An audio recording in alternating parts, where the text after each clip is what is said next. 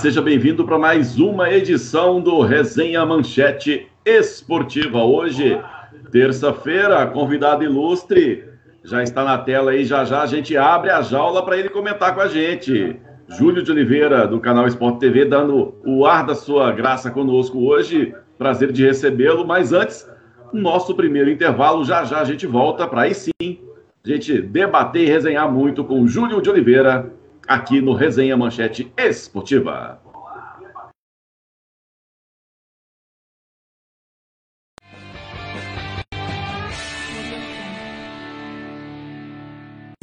MZNet é mais, é muito mais internet. Contrate agora 100 mega e ganhe mais 50 mega. São 150 mega de internet em fibra ótica por apenas R$ 99,90. E ainda tem instalação e Wi-Fi grátis. Ligue ou chame no WhatsApp 3232 6363. 3232 6363. MZNet, a conexão perfeita para a sua família. Consulte condições. Quer ver sua empresa ou evento emplacar na mídia de forma espontânea? Fale com a Cazi Comunicação, empresa no ramo de assessoria de imprensa, com mais de 10 anos de experiência no mercado.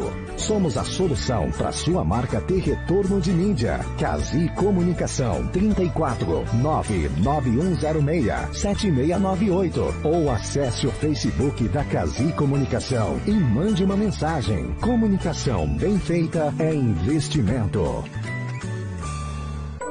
Um comercial bem produzido faz toda a diferença. Lançamento Uberlândia Pó. de 27 a 31 de agosto. Só pra contrariar. Tour 25 anos. Life in Color. Life in Color. Mix Festival. Vila Mix Festival. JF Audio 10. A sua ideia em boas mãos. Acesse facebook.com barra JF Audio 10. Tempero da Vovó Delivery Marmitex. Peça seu cardápio pelo WhatsApp 34 9 97 92 67 72 e aproveite as vantagens. Entregas grátis para o Santa Mônica 9 97 92 67 72.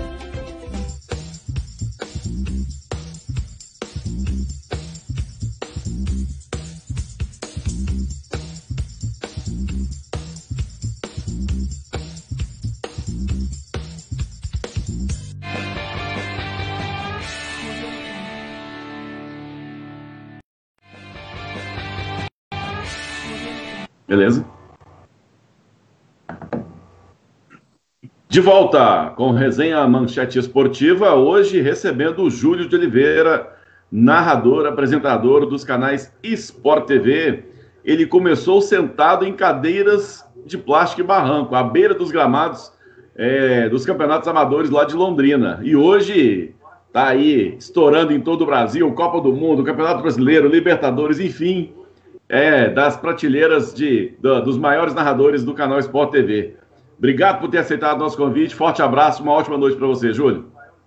Boa noite, Léo. Eu que agradeço o convite, né? Prazer enorme estar participando do, do programa de vocês, Resenha Manchete Esportiva, para conversar aí com os seus, seus assíduos, né? Amantes do esporte, do futebol, principalmente de Uberlândia, região, essa região muito legal. E vamos resenhar, vamos resenhar.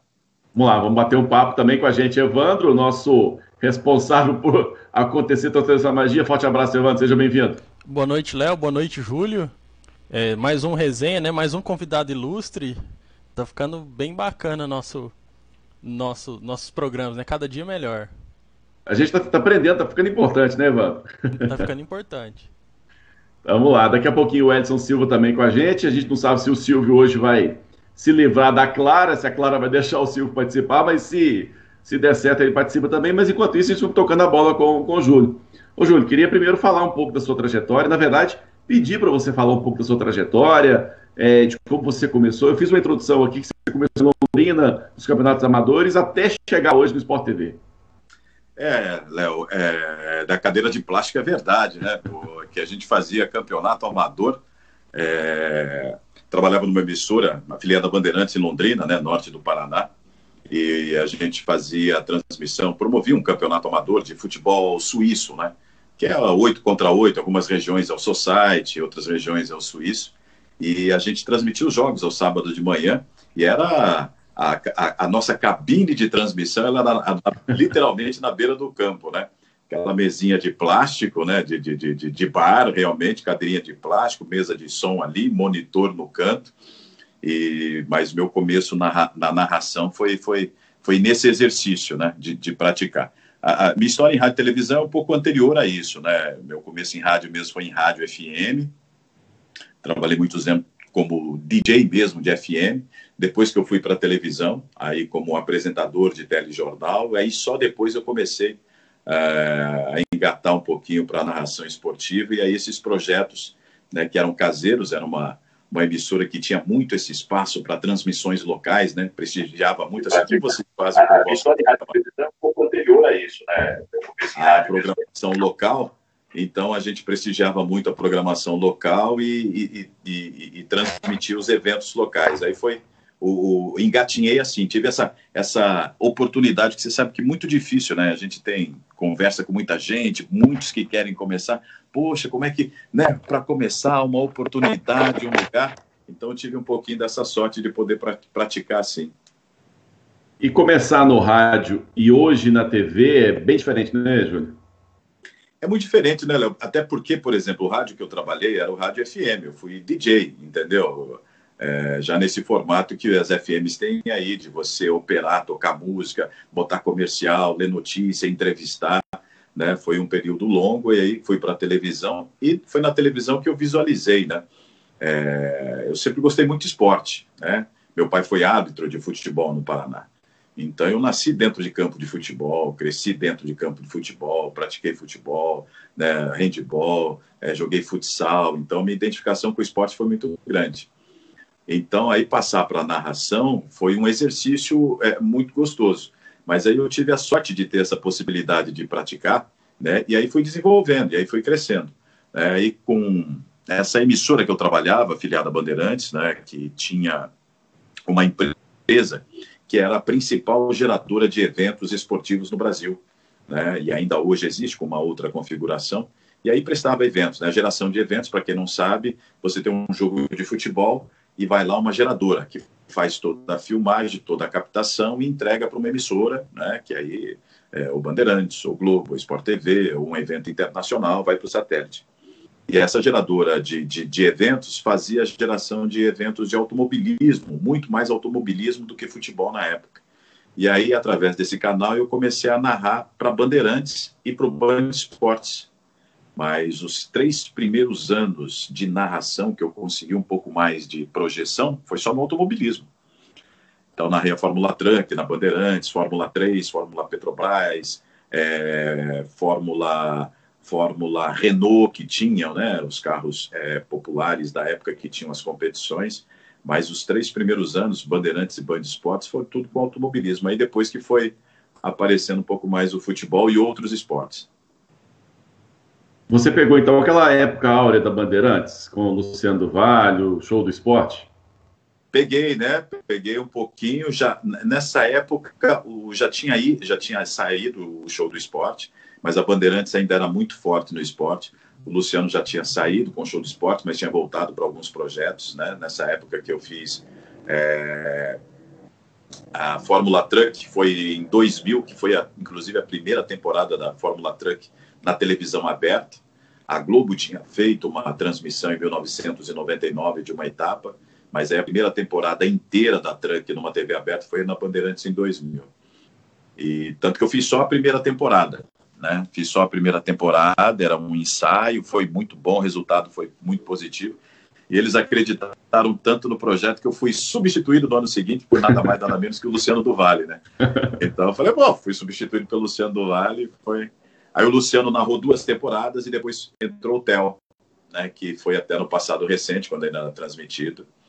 Aí é, foi o Theo. E aí, nessa época, eu já não estava mais fazendo a Truck, mas eu fazia Fórmula, Fórmula Petrobras, fazia Fórmula Renault, que aí algumas categorias que corriam até antes da Fórmula Truck. Foi quando eu conheci, né, se você citou Luciano do Vale, foi quando eu conheci o, o, o Luciano do Vale nos autódromos, uma pessoa né, maravilhosa.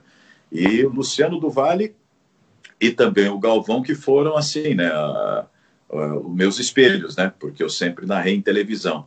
Então, assim, quando perguntam né, em quem que você se espelhou, quem você admirava, é, é os dois, né, Galvão e Luciano, Luciano e Galvão. Você falou do seu pai que foi árbitro também, é o Afonso, né? Afonso Vitor de Oliveira, né? Como é que foi essa relação de filho de árbitro? Porque a gente sabe que a arbitragem sempre é muito criticado, muito pesado o ambiente para o árbitro. Como é que é o familiar em lidar com essa situação no dia a dia? Você Olha, lembra disso? Você pegou uma fase que você lembra disso ou era, era menor não, ainda? Não, eu, eu, eu, era pequeno, mas eu era um pequeno que fui né, crescendo com meu pai. Meu pai apitou até 1995. Né? Eu já sou um pouquinho antigo, eu sou de 65. Quando meu pai parou, né, eu já tinha 30 anos. Né? Então eu, eu ia, viajava, ia para campo com meu pai desde 6, 7, 8 anos. E, e, eu acho que eu não sofri muito, porque meu pai sempre ele cuidou muito da família com relação à arbitragem, né? Então ele tinha assim essa esse comportamento de é, árbitro é lá, minha família é aqui, então ele conseguia separar e a gente não a gente não é, não sofria de um tempo que árbitro saía em carro de polícia, né? É, ficava, esperava o estádio esvaziar para poder ir embora, né? O jogo era às quatro da tarde, tinha que chegar meio dia antes da torcida, né? De um tempo que o alambrado era a dois, três metros do, do, do bandeirinha, que tomava água, tomava sapato, tomava tudo, não acontecia nada, tomava pedrada. Então eu frequentei o estádio nessa época, né? sai, não saí em carro de polícia, mas eu saí em carro levado por um amigo até que meu pai pudesse sair, entendeu, para a polícia para andar dois, três, vinte, às vezes até uma cidade mais próxima para poder a gente se encontrar e, e, e seguir para casa. Seguir para casa. É, é então, bacana. assim, é, eu consegui conviver e aprender aqui, separar as coisas, mas assim foi muito legal de você entender que o torcedor era incrível, né? É, o torcedor que tacava a pedra, que tacava água e que xingava, é, não, não, precisava ter motivo, né? Então, como eu era o filho do árbitro, eu sempre ficava dentro de campo. Então, o árbitro botava o pé no campo já era xingado. O cara não sabia por quê, se ele ia apitar bem, se ele ia apitar mal. E era interessante assim, porque pisava no campo, xingava de tudo quanto aquele nome e o torcedor. Não, mas ainda bem que esse daí, porque esse daí é sério, esse daí é honesto. Aí apitava contra o time dele, ele xingava, xingava, xingava. Não, mas ele tá certo. Ah, mas tem que xingar, né? Então, o torcedor é passional e ele é assim até hoje. Né? Hoje eu consigo ir muito pouco à, à arquibancada, a ver um jogo na arquibancada. Mas agora, no, no ano passado, ano retrasado, eu fui levar minha filha para ver um jogo do time dela, que veio jogar aqui no Rio. Né? E você vê que o torcedor xinga, xinga, xinga, ele xinga até o jogador, o jogador do time dele né? Porque ele, ele, tem essa coisa de precisar xingar, de precisar gritar. Ah, mas ele não podia faz, fazer melhor. Mas eu xinguei desse jeito mesmo, quem sabe ouve na próxima ele acerta. Então, a arbitragem, a gente, eu consegui aprender a ver que essa coisa do desempenho, ela não era é, ligada diretamente àquilo que o torcedor né, tinha de comportamento com a arbitragem. Ô, Júlio, essa questão de xingar o jogador, até de casa, pela TV, a gente xinga achando que isso vai ter algum efeito. Agora, imagina no estádio. Léo, Pois não, eu André falando. Não, então, é que você falou a questão do árbitro ser xingado, e como narrador, você já aconteceu alguma coisa no estádio? Ah, no estádio, olha, eu, eu, já sofri pouco, né? É... Mas não de ser xingado por torcedores por conta de time. A gente, por trabalhar no Grupo Globo, o grupo, de uma certa maneira, ele é um pouco visado, porque acham que é contra esse time, porque acham que é a favor desse time. É, isso acontece muito assim quando é, a hostilidade é um pouquinho maior quando você tem um time é, grande contra um time pequeno. Por exemplo, Cruzeiro e Uberlândia. Né? Eu tenho certeza que o pessoal de, de, de, de Belo Horizonte é muito hostilizado, porque o torcedor de Uberlândia ele acha que é, a televisão, a arbitragem, a federação favorece o Atlético, favorece o Cruzeiro contra o Uberlândia, contra o Tupi. Então, ele, ele transfere essa hostilização, assim, ele também é do grande, uhum. ele representa o grande, né?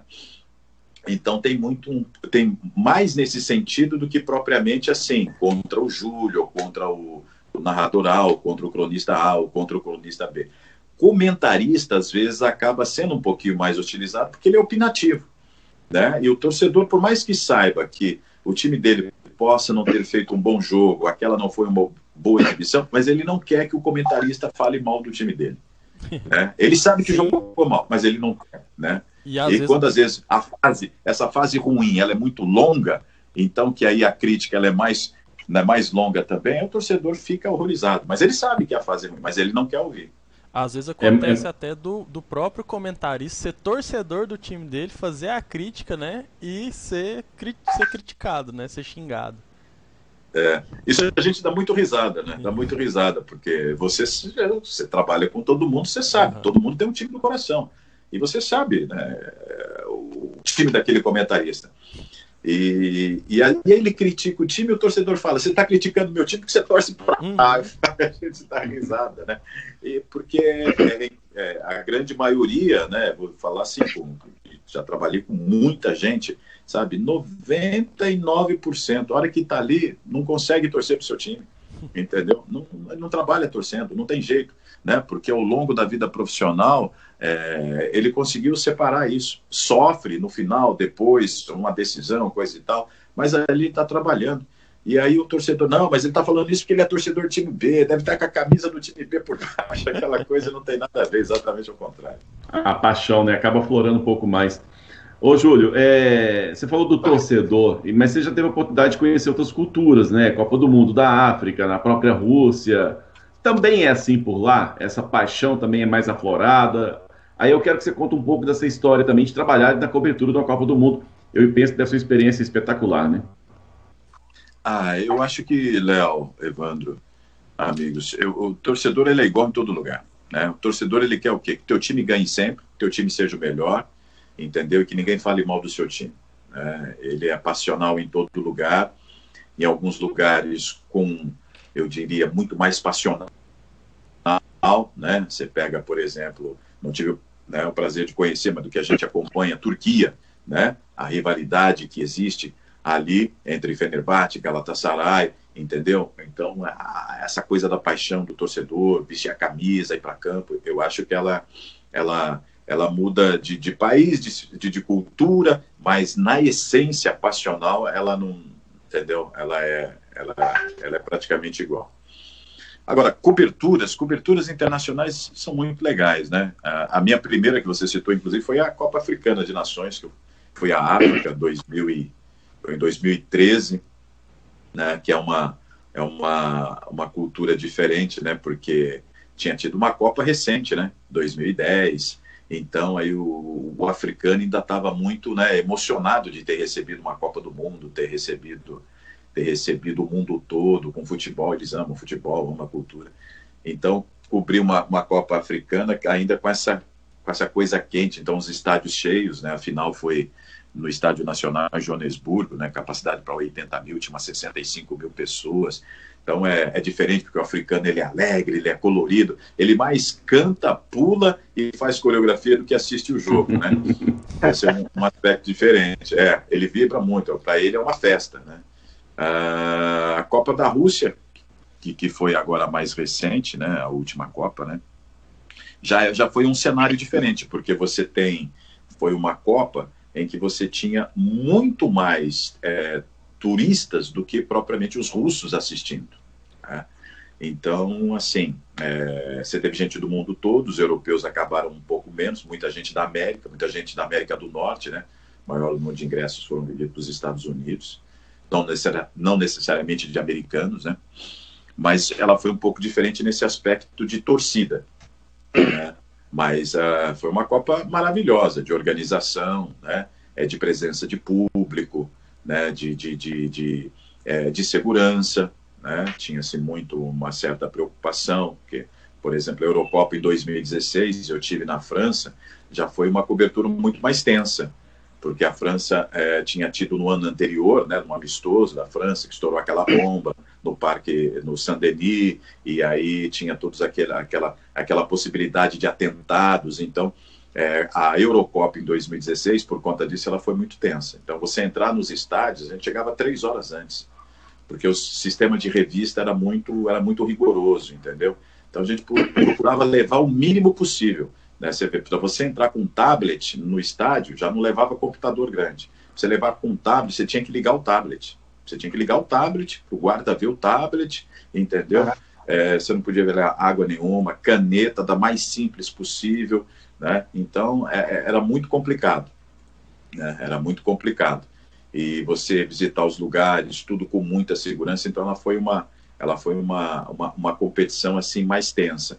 Mas do ponto de vista de torcidas, né, que foi a, a, a Islândia, né, que foi a, a, a, grande sensação em termos de público, de desempenho, né, de moda. Então, assim, cada, cada competição ela vai ter as suas peculiaridades. E, e, na Copa, na Copa que você falou da, da África lá, né, das Nações, ainda tinha a Vuvuzela, ainda tinha aquele, aquele barulho todo lá em loco? Tinha, tinha a Vuvuzela. Essa era a minha pergunta. é, tinha a Vuvuzela, cantava com a Vuvuzela. Eu comprei até uma Vuvuzela, né? Uma Vuvuzela, consegui achar ainda, três anos depois, tinha a Vuvuzela lá à venda ainda. Lá para eles era era, é, é, é, era um orgulho. E a Copa foi, a pós-Copa, e a, a, Copa Africana de Nações, né, é, é um congraçamento dentro da, da África, assim, de, de, uma dimensão que a gente, sabe, é, é, muito maior nesse simbolismo de competição, de culturas, de rivalidade, por exemplo. Se a gente olhar aqui para o nosso canto, Copa América, né, é, você tem uma rivalidade ali, Brasil, Argentina, um pouquinho Uruguai, que está cada vez mais esfriando, né? É, mas lá não, tem essa coisa não só da competitividade, mas a coisa da cultura que você tem né, dentro dos países africanos, alguns com, com menos dificuldades do que outros, então tem a coisa do menor contra o maior, politicamente, socialmente, economicamente, além do futebol. Né? Então eles, eles têm assim uma, é, uma manutenção dessa tradição de competitividade que é uma coisa assim impressionante. Vou trazer o Edson, trazer o Edson para a tá. conversa aqui, que ele já está na sala agora. O Edson, seja bem-vindo, forte abraço, boa noite. Boa noite, Léo, Evandro, boa noite, Júlio, muito obrigado pela sua participação conosco aqui. Uma honra ter você com a gente, tá? É, a pergunta que eu faço para você, Júlio, futebol pós-pandemia.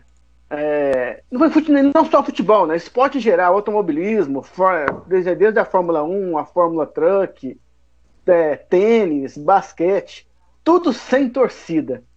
Como é que vai ser para narrar um jogo sem torcida? Onde vai ter emoção? É, Edson, boa noite. É, obrigado pelo convite, né? Eu acho que assim, a vida ela vai ser diferente, né? Ela já está sendo diferente para onde tá, as coisas estão voltando. O futebol vai ser só mais uma coisa diferente. Né? A gente, é, nós, nós estamos vivenciando um marco na história. Né? Para daqui 10 anos, 15 anos, 20 anos, a gente vai olhar assim com naturalidade. Mas é, essas mudanças elas vão impactar o resto, o resto da, da, das nossas vidas, das crianças que estão vindo e estão vivenciando isso. Né? A gente, é, eu particularmente vejo assim, a gente está olhando para isso, mas na verdade a gente já está vivendo isso. Então você pega, vamos pegar o, né, dos eventos sem público. Né? É, eu acho que outros eventos não tiveram essa experiência, mas no futebol a gente já teve muitas vezes essa experiência de estádio sem torcida, né? Punição por conta de perder mando de jogo. Então, nada esporadicamente, mas eu já narrei pelo menos uns três ou quatro jogos sem torcida, né? E ainda estando em loco, que é pior, né? Porque ali você está em loco e porque o que, que é pior? Se você está num jogo off-tube na cabine, né, você está sempre com a imagem que o torcedor está vendo em casa. Então, você está vendo só o campo, só o futebol, a imagem mais aberta. Você está no estádio, você tirou a visão daqui, não tem nada. Aquela imensidão do estádio está vazio, né? Então, eu acho que vai ser uma, vai ser uma, um, um, eu acho que pro jogador o período de adaptação ele vai ser mais cruel do que para quem trabalha e, e para quem assiste. Né? Primeiro não vai poder ir no estádio, depois ele vai né, acostumar a ouvir e não ouvir a torcida, não ter barulho de torcida no gol, né? vai ser uma coisa né, meio esquisita ele comemorar o gol, vai fazer as suas torcidas fora, mas para que, que acostumou com esse retorno, né? É, muito jogador que adora jogar na casa do adversário né? adora ser vaiado quando pisa, né? tem aquele jogador que gosta do incentivo da torcida, né? É, o, o jogador que chama, vamos, depois de um lance bom. Então, eu acho que para o jogador em si, esse processo vai ser ainda mais doloroso do que para a gente que vai trabalhar ou para o torcedor que vai ter que assistir de casa. Né? É, alguns esportes, você pega o tênis, o tênis já é no silêncio, né? só vai estar vazio. Né? É, tem alguns outros esportes, o boxe, né? O torcedor, né? O público é muito mais público do torcedor, participa menos, né? Influencia menos que o grau de concentração do boxeador. Mas há outros esportes coletivos, como basquete, como vôlei, né? É, aí também acho que também vai ter esse impacto para o pro, pro, pro atleta. Ô, Júlio, é, e para as transmissões ao vivo, é, você já passou por alguma situação que você teve que ter um jogo de cintura? é, se adaptar rapidamente? Teve alguma, alguma situação desse, dessa forma? Você diz assim, quanto à dificuldade de transmissão? Dificuldade, isso, isso, dificuldade. É, se adaptar realmente à, à, torcida, às vezes ao espaço que você foi colocado para transmitir, cabines, é, sei lá, tímidas. Aí, aí, aí já dá para a gente, assim, a gente Abrir. Elencar, elencar dificuldades por categorias, né? a gente, se a gente for começar assim, por exemplo, cabines, né? O Brasil é muito grande. Né? O Brasil é muito grande. É, então você tem estádios muito antigos, né? Então já teve cabine da gente ter que fazer o jogo completamente em pé. Porque se você bota aquela cabine, aquela câmera dentro de uma cabine, né, não fica espaço para botar mais nada. Né? Teve, teve, tem cabines que a câmera tinha que ficar no corredor, entendeu? E você interditar o corredor para ninguém passar para poder dar um ângulo de, de, de, de filmagem. Né? É, tem cabine que você não vê, você está em determinada cabine você não vê o escanteio. Você não vê um, um, campo de jogo porque tem uma determinada marquise que, que, que não vê. Né? Mas eu acho que que a cabine mais, mais curiosa foi um jogo no Nordeste que eu fui fazer, é um jogo de Copa do Brasil. E, e, e o estádio acanhado para duas mil pessoas, né? né? É, e a gente chegou no estádio, então vamos para a cabine. Então vai, a cabine está acima da arquibancada, né? E a gente vai, é, sobe pela arquibancada, sempre chega cedo, né? Subimos pela arquibancada para chegar na cabine. Só que a gente chegou no último lance da arquibancada e ainda tinha cabine né? E não tinha acesso à cabine. não fizeram acesso para a cabine, fizeram uma cabine suspensa. E aí, e aí ficou. Né? E só que como é que improvisaram um acesso e aquele improviso ficou. E o improviso para você chegar na cabine era uma escada, escada de pintor. Então Nossa. você chegava no último lance, você pegava a escada, subia pela escada, pela escada e aí você chegava na cabine. E aí eu falei, caramba, então, chegou aqui, só sai na hora que acabar o jogo. Porque como é que você vai descer uma cabine, você precisar ir no banheiro, já calculamos, subimos e ficamos. E aí, depois, para ir embora, você tinha que esperar a torcida sair, porque a escada descia no último lance da, da torcida. Você descia a cabine, e aí, equipamento. Subia um, até na metade, para colocar câmera, para colocar mesa, é impressionante. Então, assim, de, de, de, de estruturas, né, você tem muitos casos de, de, de sofrimento. Tem estádio que, para você chegar na cabine, é literalmente no meio da torcida. Né? Tem que passar no meio da torcida. Né? É, no Rio de Janeiro mesmo, São Januário, é, você passa pela volta, mas a torcida, por exemplo, está no pé da, da, da, da cabine. Né?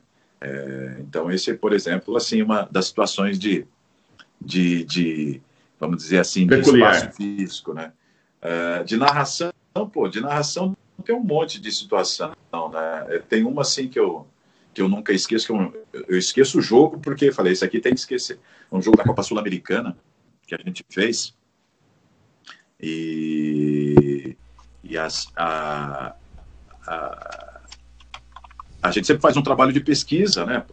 Fazer um jogo é, você vai pesquisar um site da cidade, um clube da cidade, aí vai achar um, um blog da cidade, né? E nesses países aqui, é, é, a gente não tem.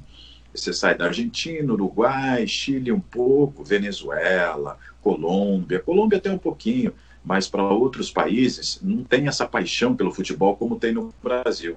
Então, de você achar jornal, rádio com informação, entendeu? Abundante.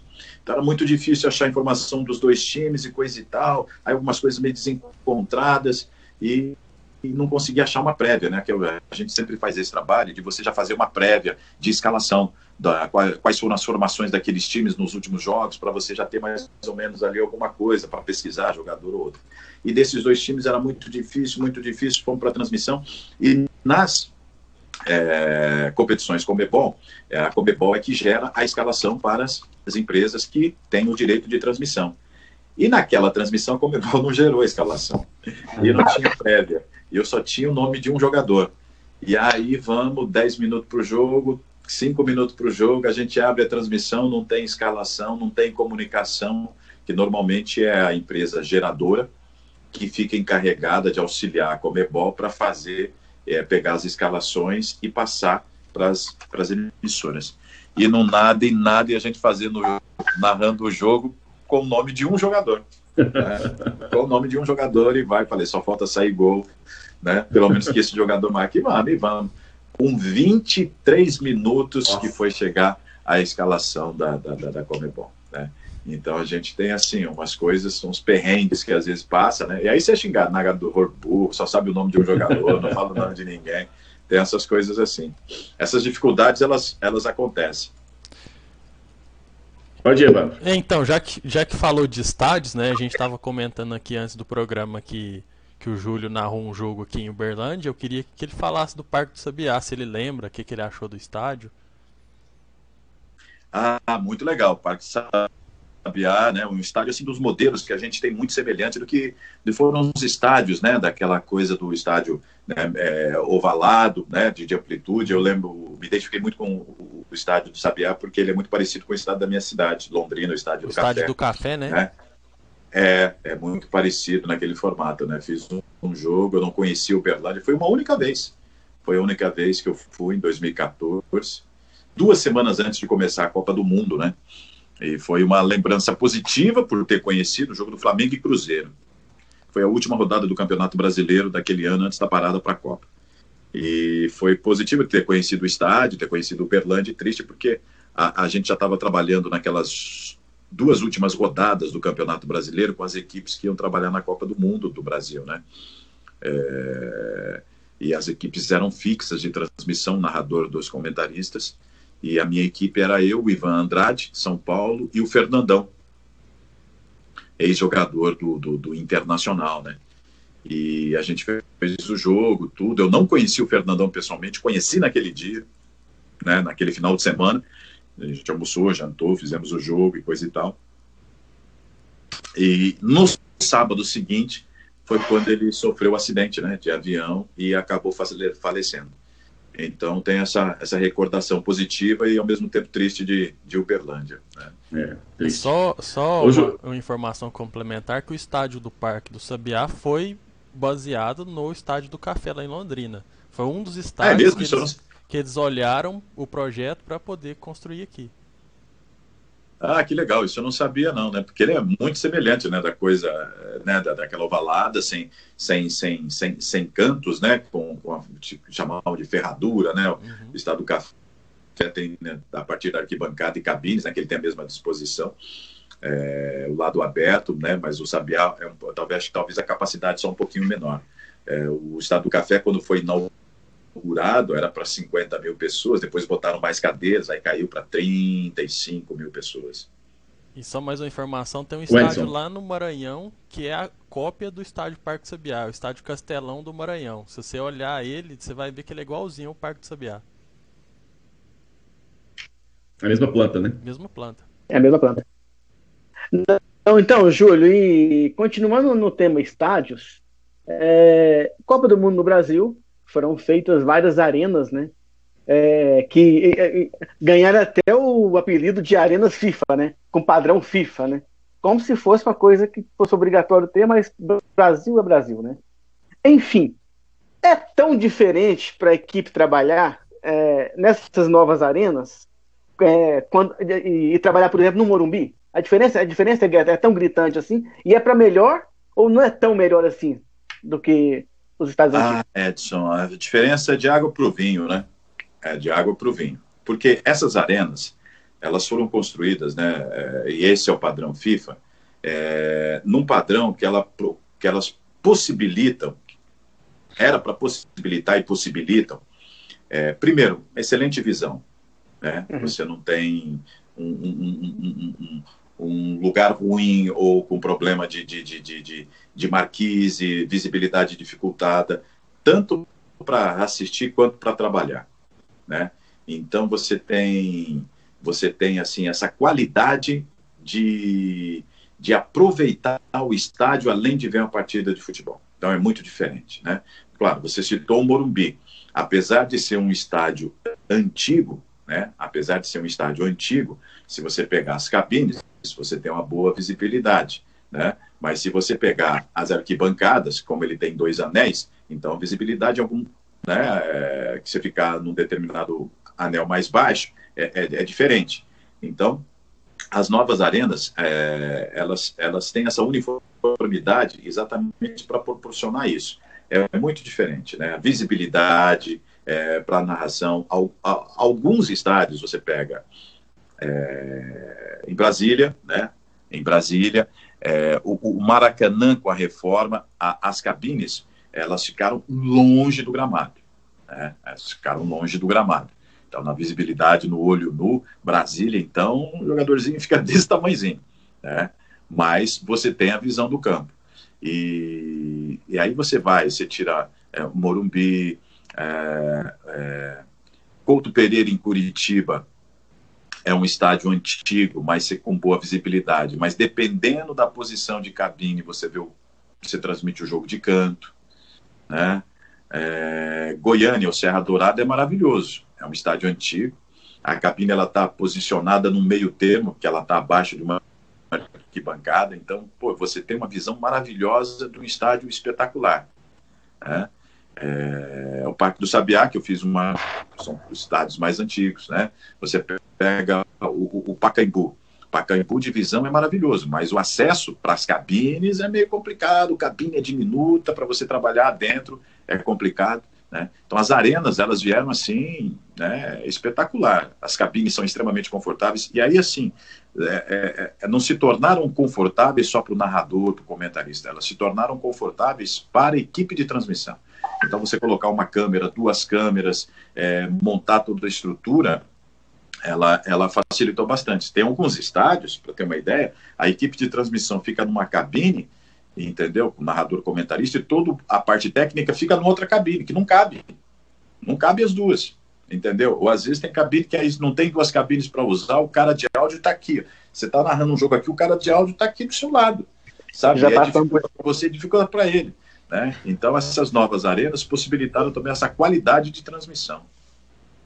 Júlio, quero abordar um, um, assunto com você que devia ser mais debatido do que realmente é, incomoda bastante, é uma coisa, é, enfim, que precisa ser realmente discutida. E, e, principalmente quando a gente levantou essa pauta de tratar desse assunto, eu lembrei muito de você, foi quando a gente surgiu o seu nome, e pensa, nossa, teve uma situação em que o Dentinho mais o, o, o Tyson sofreu é, essa questão do racismo na Europa é, logo depois teve um problema em Minas com, com torcedores do Atlético, enfim, né, ofenderam é, torcedores do Atlético ofendendo torcedores do Cruzeiro ou, ou, segurança, alguma coisa assim. E logo depois essa pauta foi levantada no Sport TV e você deu uma aula, né? Você levantou uma, uma outra face desse problema que, que acontece, que é a questão do racismo, que também é a falta de representatividade né, do negro dentro da imprensa, dentro do trabalho esportivo. Queria que você falasse um pouco mais sobre isso, porque é, ninguém com maior propriedade para falar isso do que você, que realmente, é, entre nós aqui, é o que sente isso né, é, verdadeiramente a cada dia, né, Júlio? É, Léo, Evandro, Edson, se a gente olhar aqui, né, todo mundo é branco, né? Mas é uma realidade, né? É, eu já discutia isso internamente, né? E a primeira vez que eu tinha abordado foi já fazia que acho que foi uns três anos atrás, é, quando tinha acontecido aquele lance do Fabrício, lembra? Ele ainda no Internacional e foi criticado, sofreu coisa e tal. Aí eu falava, caramba, agora vem lá, né? Fica aquela semana inteira todo mundo falando isso é um absurdo, não pode mais acontecer, e é um monte de branco falando. E aí e o meu comentário foi exatamente o mesmo, quando exatamente com a situação do Tyson, né? E aí de brinca, brincadeira, né? É, mais uma crítica, falei, mais uma vez, brancos discutindo racismo. Né? É, eu acho que brancos têm que cada vez mais discutir racismo. Mas eu só sempre argumentei que nós deveríamos levar negros para as bancadas para discutir junto com os brancos, né? já que você tem essa possibilidade. E aí acabou gerando um debate, acabou criando aquela possibilidade da participação no redação e foi muito positiva, é, por conta dos desdobramentos que aconteceram. Né? E a pauta do racismo, ela está aí, ela é frequente, ela é diária. É só prestar atenção.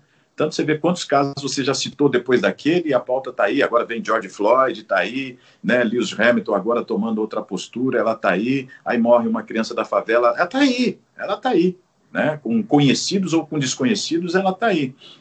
Né? E, e, e, o problema do racismo, né, eu acho que assim essa, essa sequência agora dele estar em pauta, que eu acho que é a coisa mais importante, que estão falando de racismo, não só daquela coisa, ele foi xingado de preto, ele foi xingado de macaco. Estão falando de racismo estrutural. Ninguém sabia o que era racismo estrutural. Ah, o que é racismo estrutural? Então, agora as pessoas estão começando a discutir racismo, que não é só você chamar o outro de macaco, chamar o outro de preto, entendeu? Não é só isso. Isso não é um racismo, sabe, na coisa mais importante, mais séria que precisa ser modificado. O racismo mais importante é que você, se você tem 56% da população, né, que é negra ou parda, mas a hora que você vai para a população pobre no país, 78% é preta. Né? A hora que você vai falar da população rica, 79% dos ricos são brancos. Então, onde é que estão os, os negros? Né? Então, os negros, eles estão é, na dificuldade de acesso ao trabalho, na dificuldade de acesso à escola, né? na dificuldade de acesso à educação, na dificuldade de acesso ao serviço, é, ao serviço de saúde, né? Aí agora a pandemia mudou a curva, né? É, você já vê as informações que os hospitais particulares estão né, melhorando o nível de oferta de leitos, porque os ricos estão deixando de ser atendidos. E por quê? A classe mais pobre, os, entre os pobres mais negros, que estão morrendo mais por conta dessa dificuldade. Então, agora o racismo ele começa a ser discutido nessa falta de acesso que o negro tem. Né? Então, o racismo ele vai muito além da cor, né? ele vai muito além da cor, na verdade. E ele estava sempre sendo discutido só na coisa da banana, porque você é macaco, toma aqui. Não, nós temos aqui um programa que, né? Mas por que, que não tem negro na equipe de vocês? É? Não tem negro na equipe de vocês porque é mais difícil o negro chegar, a, a, mesmo né, não sendo um projeto que exige um diploma, coisa e tal, mas o negro no caminho, filho, ele teve que ir para o trabalho mais pesado mais cedo. Entendeu? Então, infelizmente, ele no bar que vocês atendiam e faziam, você ia ver o negro segurança, o negro garçom, muito mais frequente do que nas mesas do lado. Né? Aí você vai numa boate, você entra na boate, mesmo que não custe caro, na balada, dentro é branco. Onde é que estão os negros? Estão tá na portaria, né? Tá na segurança, tá no estacionamento, porque é onde consegue chegar, porque precisa interromper o processo de estudo, não tem um processo de incentivo, e isso vai ficando, isso vai ficando.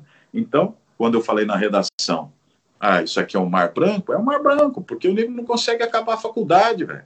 Você olha que ele consegue acabar a faculdade, ele vai, ele vai brigar por uma vaga só com brancos, entendeu? Aí tem 10 brancos um negro. Aí quem escolhe está acostumado, e às vezes não é nem por racismo, mas o mundo que ele vê sempre à volta dele é branco, branco, branco. É fácil ele visualizar esse branco aqui. Ele, não, não sou, o racismo não, não fui eu que fiz, não fui eu que que, que vivi essa história, não sou eu que vou resolver, pega o branco aqui, né? Você vai em qualquer empresa de porte, recepcionista, telefonista, é branca. Porque quem escolhe é o branco. Eu, cara, vou botar essa moça aqui bonita, loirinha, de olhos verdes, que a hora que chegar já vai ser um cartão de visita. Pode até falar mal português. Então, e essa estrutura que agora começa a ser discutida. Né? Aí você tem, hoje, as pessoas que que ganharam espaço, que já estão aí, ganharam espaço agora, mas já estão aí no meio falando muito tempo, entendeu? Nossa, você vê aí um Silvio de Almeida, né? O cara é professor, doutor nos Estados Unidos. Né? Nossa, onde é que estava? O cara está aí há muito tempo falando. tudo isso. Né? Uma Djamila que tem um milhão de seguidores aí no Instagram, com livros, já professora convidada em, em, em universidades da Europa para debater o tema. Então, há muitas pessoas capazes. Nós tivemos um ministro do STF negro, por que, que não pode ter outros? Né? Então, é, tem essa coisa da falta de possibilidade, né? e principalmente de discutir que o racismo é muito além disso, né? muito além disso, só de xingar o outro de preto, xingar o outro de macaco, ou jogar uma banana, né? porque o racismo ele vem. A nossa fala tem muito do racismo, né? E que as pessoas vão replicando, replicando e nem percebem. Então, se a tua, o teu dia foi muito difícil, chega em casa e aí, meu bem, a patroa pergunta, né, como é que foi hoje? Tá bom? Você tá bem? Ih, tá, tá danado. Hoje não. Hoje a coisa tá preta. Né? Preto é uma coisa negativa, branco é, é uma coisa positiva. Né? Então, são coisas assim, outras tantas frases, né, que ficam aí, que aí o, o preto, né, é sempre negativo, é sempre o ruim, é sempre o, o, o, ponto negativo. Então, eu acho positivo dessa discussão toda, agora que está cada vez mais presente, é, sair dessa coisinha só preto, banana, macaco, né? O preto faz M na entrada faz M na saída, não. O racismo ele é muito além disso. É, é, primeiro, assim, onde é que você vai? É só vocês fazerem esse exercício. Agora está um pouco mais difícil, né? Que a gente não vai em lugar nenhum. Qualquer ambiente que você entrar, você vê onde é que está o branco e onde é que está o negro. Até eu ia comentar. Aí você fala assim, mas nós, 56% da população é negro ou pardo. Uhum. Mas os lugares que eu vou, a maioria. Eu entro na livraria, ó, branco, branco. Eu vou num restaurante, a maioria tudo branco. Onde é que estão os negros, então? É até isso aí que eu ia comentar, que 51% da população brasileira ou é preta ou é parda. Se você está num ambiente que não segue essa proporção, é que alguma, alguma, de alguma forma o racismo afetou aquele ambiente. Né, Tá desequilibrado, né? Eu estava até discutindo com, com um amigo meu há uns dias atrás, que eu fui numa agência bancária para resolver um, resolver um problema. E o Júlio tem razão. Você entra na agência bancária, você não vê um atendente ne ne negro ou negra. É muito difícil você ver. É muito raro. Agora, Júlio, como fazer, o que deve ser feito? Porque eu, eu entendo que essa geração, mais, as pessoas mais velhas, de, 30, de 40, 50, 60 anos, dificilmente vamos mudar a cabeça desse pessoal. É muito difícil mudar.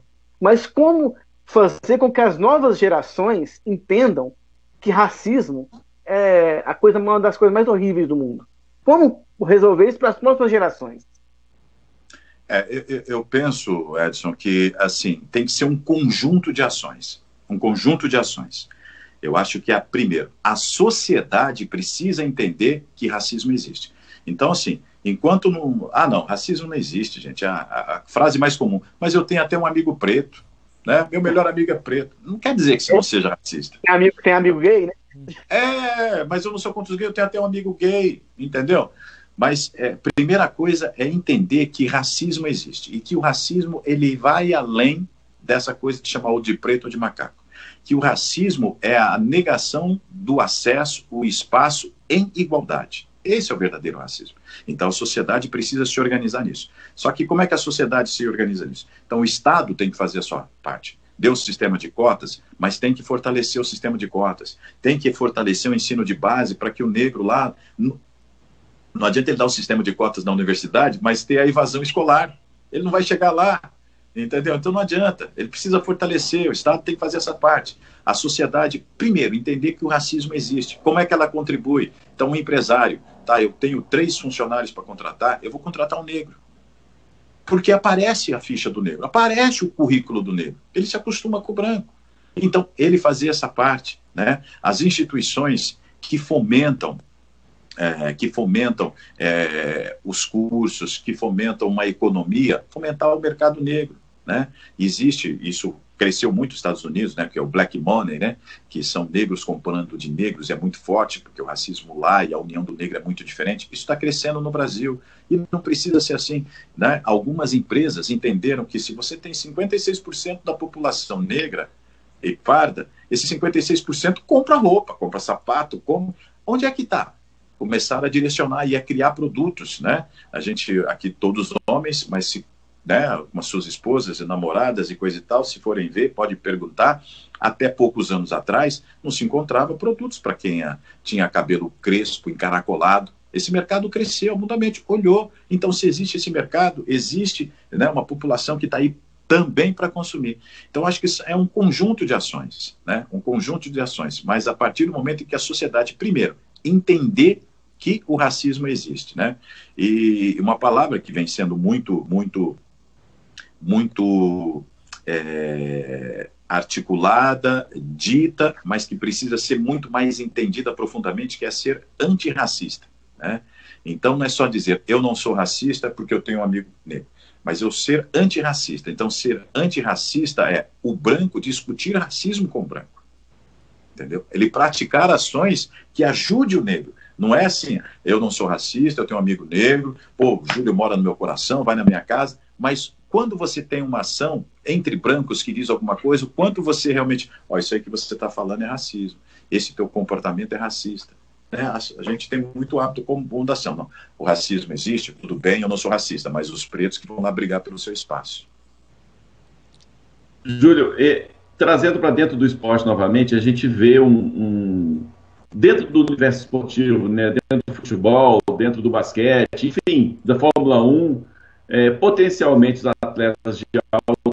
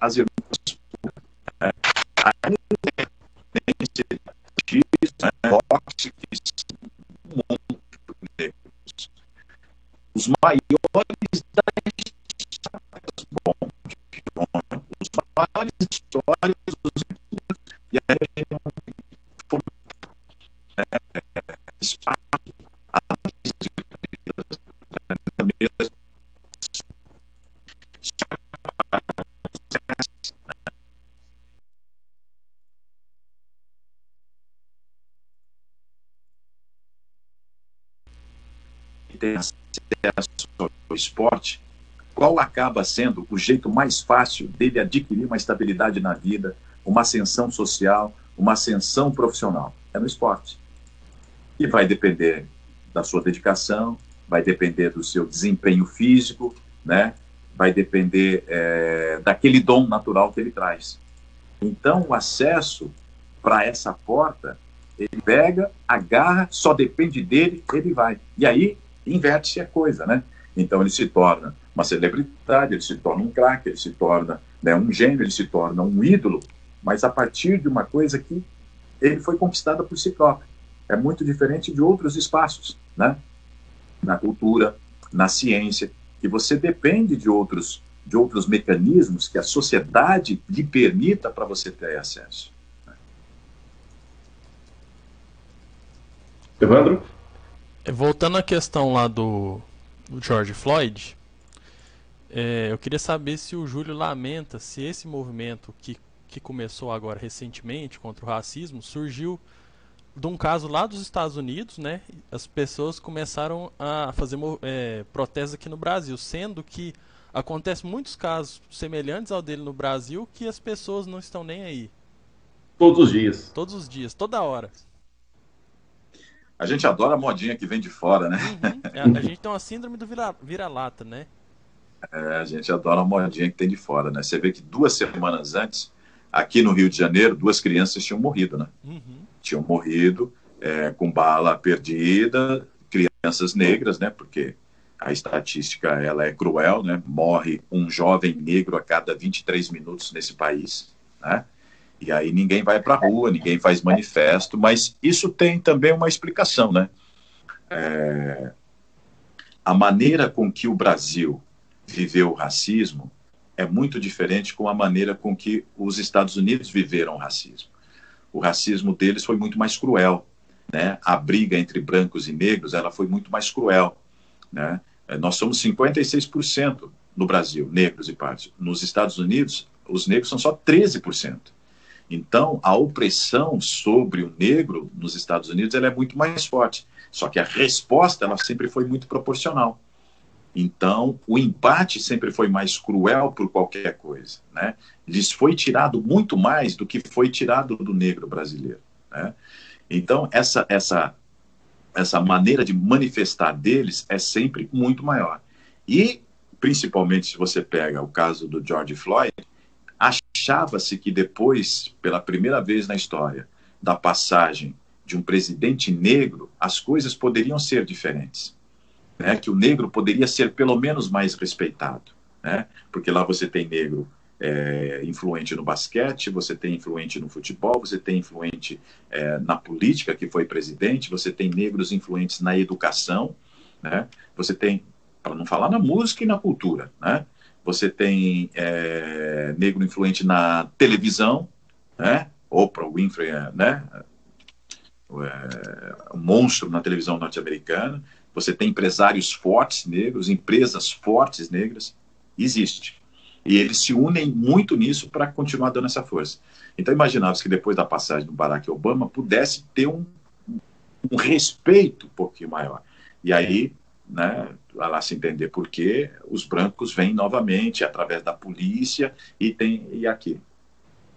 Eu considero que o caso do George Floyd, embora de maneira, né, embora já teve outro caso, né, de agora nessa semana de um policial de novo atirando no negro.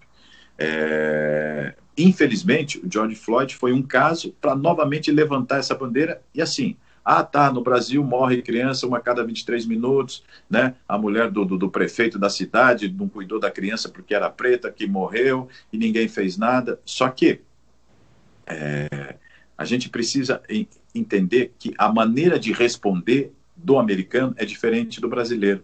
Né? E, de uma certa maneira, ah, mas veio porque veio de fora. Não, veio, veio de fora, a pauta acabou vindo de fora. Só que, se você olhar durante as três primeiras semanas, houve manifestações no mundo inteiro. Reacendeu o debate do racismo no mundo inteiro a partir dos Estados Unidos. Então não foi só no Brasil. O Brasil hum. pegou a marola, pegou. Mas e daí? Né? Paciência, vamos pegar e vamos trazer para os nossos para os nossos casos, mas ela acabou impactando o mundo inteiro. Na Inglaterra teve discussão, é, na França teve discussão, teve outro país da, da, da, da, da Europa, se eu não me engano, a Bélgica, que saíram quebrando, né, que virou aí agora é quebrar é, os monumentos, porque foram pessoas né, que, que, que, mataram negros, que foram extremamente racistas no passado, quebrando estátuas por aí ao redor do mundo. Então, impactou o Brasil? Impactou, mas impactou muitos outros países também. Para a gente encerrar, o Edson. Ô, Júlio, é, você falou da, do percentual de negros no Brasil, população brasileira, né? Comparando com o percentual de negros da população americana, que é muito, é muito menor, né?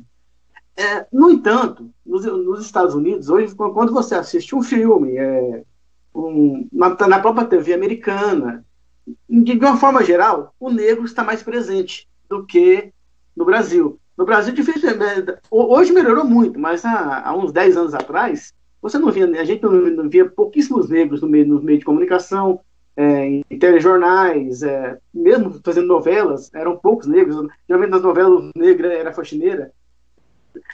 É, a culpa também disso aí, um pouco não é nossa.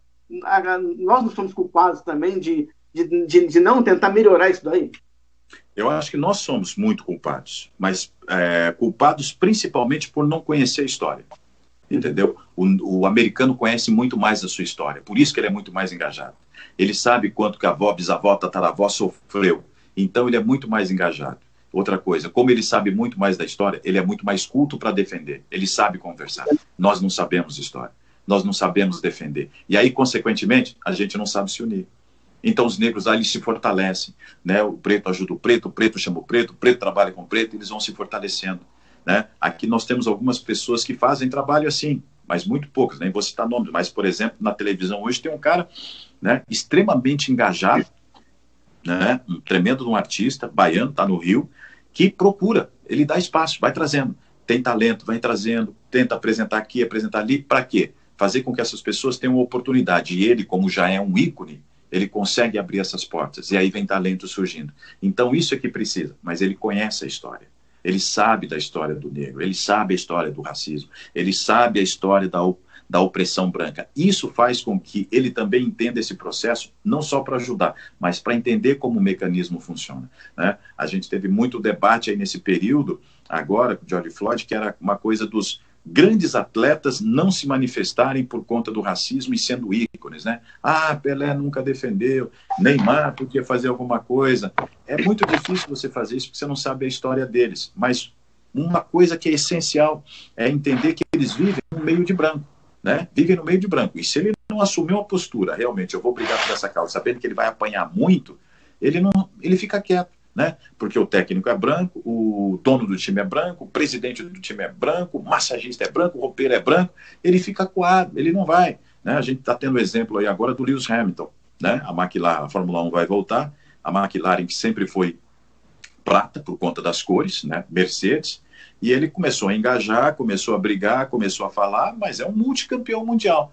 O carro vai vir preto, o carro vai vir preto. É, né? Mas por quê? Há o caminho que ele teve para se fazer ouvido, mas também porque criou consciência. Ele, quando ele já era bicampeão do mundo, ou tricampeão do mundo, ele já poderia ter faz, feito isso, mas também não fez. Então falta muito é, do engajamento por conta de, eu acho, conhecer a história. Se você conhecer a história, o sofrimento ele vai ser muito maior, você vai valorizar muito mais, vai criar união, vai criar o, o, o debate com muito mais consistência, porque o debate, o negro não quer brigar, o negro quer que o branco entenda que racismo existe e que há muito mais benefícios para quem é branco, entendeu? Para quem é branco do que para quem é negro.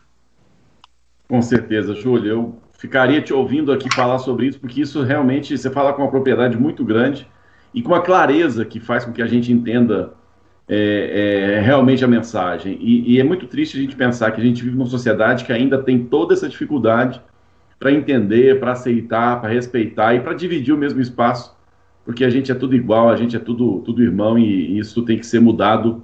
É, não, não, não, é para ontem, não. Isso tem que ser mudado há, há muito tempo e a gente tem que trabalhar muito para que isso possa mudar ainda. te agradeço muito sua participação.